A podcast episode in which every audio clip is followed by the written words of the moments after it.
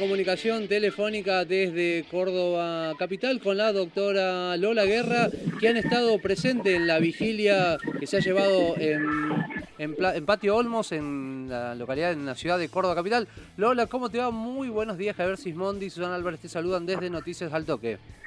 Hola, ¿cómo están Javier y Susana? Acá súper felices con todas las compañeras con esta noticia de poder tener la media sanción a la ley interrupción voluntaria del embarazo con una amplia mayoría. Estamos muy contentas y muy esperanzadas creyendo que en el Senado vamos a tener también mayoría y que pronto va a ser ley. Lola, ¿qué tal? Buenos días, gracias por atendernos en este momento tan especial. Eh, Lola, eh, un punto en el que había discordancia tiene que ver con esto de la objeción de conciencia. ¿Están conformes finalmente con que haya salido de esta manera el proyecto, a pesar de esto? Nosotras no incluimos la objeción de conciencia en nuestro proyecto de ley porque consideramos que es utilizada por los grupos fundamentalistas religiosos para, para obstaculizar el acceso a los derechos sexuales y reproductivos, particularmente el tema del aborto, sin embargo, sabemos que la negociación democrática para lograr avances de este tipo de características hay algunos aspectos que no van a ser lamentablemente como nosotras deseamos y soñamos, sin embargo, es un dictamen que, digo, es una, ya una media sanción, que es un gran avance porque tenemos una ley que despenaliza y legaliza el aborto hasta las 14 semanas de gestación, le reconoce a las niñas y adolescentes su eh, su derecho a poder decidir sobre sus propios cuerpos en función de la voluntad eh, que tienen los jóvenes y de las niñas. Y, bueno, la verdad que es un re buen proyecto, hay que decirlo así, disculpen, estoy muy emocionada, son muchos años de lucha.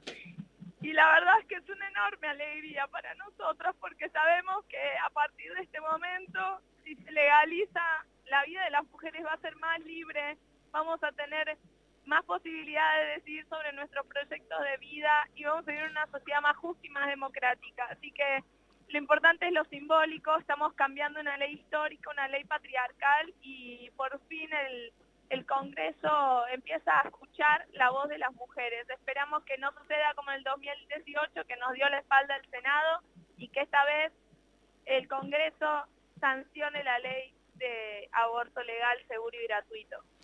Lola, casualmente con este tema, ¿no? Eh, ¿En qué considerás que puede llegar a ser distinto a lo que aconteció allá en el 2018, donde si bien tuvo la media sanción en diputados, después fue rechazado en el Senado? Eh, ¿Qué se puede esperar eh, ahora de lo que pueda acontecer en el Senado de la Nación? Y ahora nosotros tenemos la confianza de que el presidente de la Nación ha tenido la decisión política de poner este tema en agenda, es un compromiso personal que él está asumido con el movimiento de mujeres y también entendemos que a diferencia del presidente Macri está trabajando junto con su equipo, con Vilma Ibarra, la ministra de la Mujer también, para poder conseguir los votos eh, que permitan la mayoría para la aprobación. Así que la verdad es que estamos esperanzadas, creemos que es posible. El Senado es más conservador que diputados, pero a diferencia del 2018, hoy en diputados la mayoría fue eh, superior a lo que logramos. Entonces podemos ver que estaban avanzando los consensos sociales sobre estos temas. Entonces si hoy tenemos más votos en diputados que en 2018, ¿por qué no vamos a tener más votos en Senado y efectivamente ya este año hacerlo ley?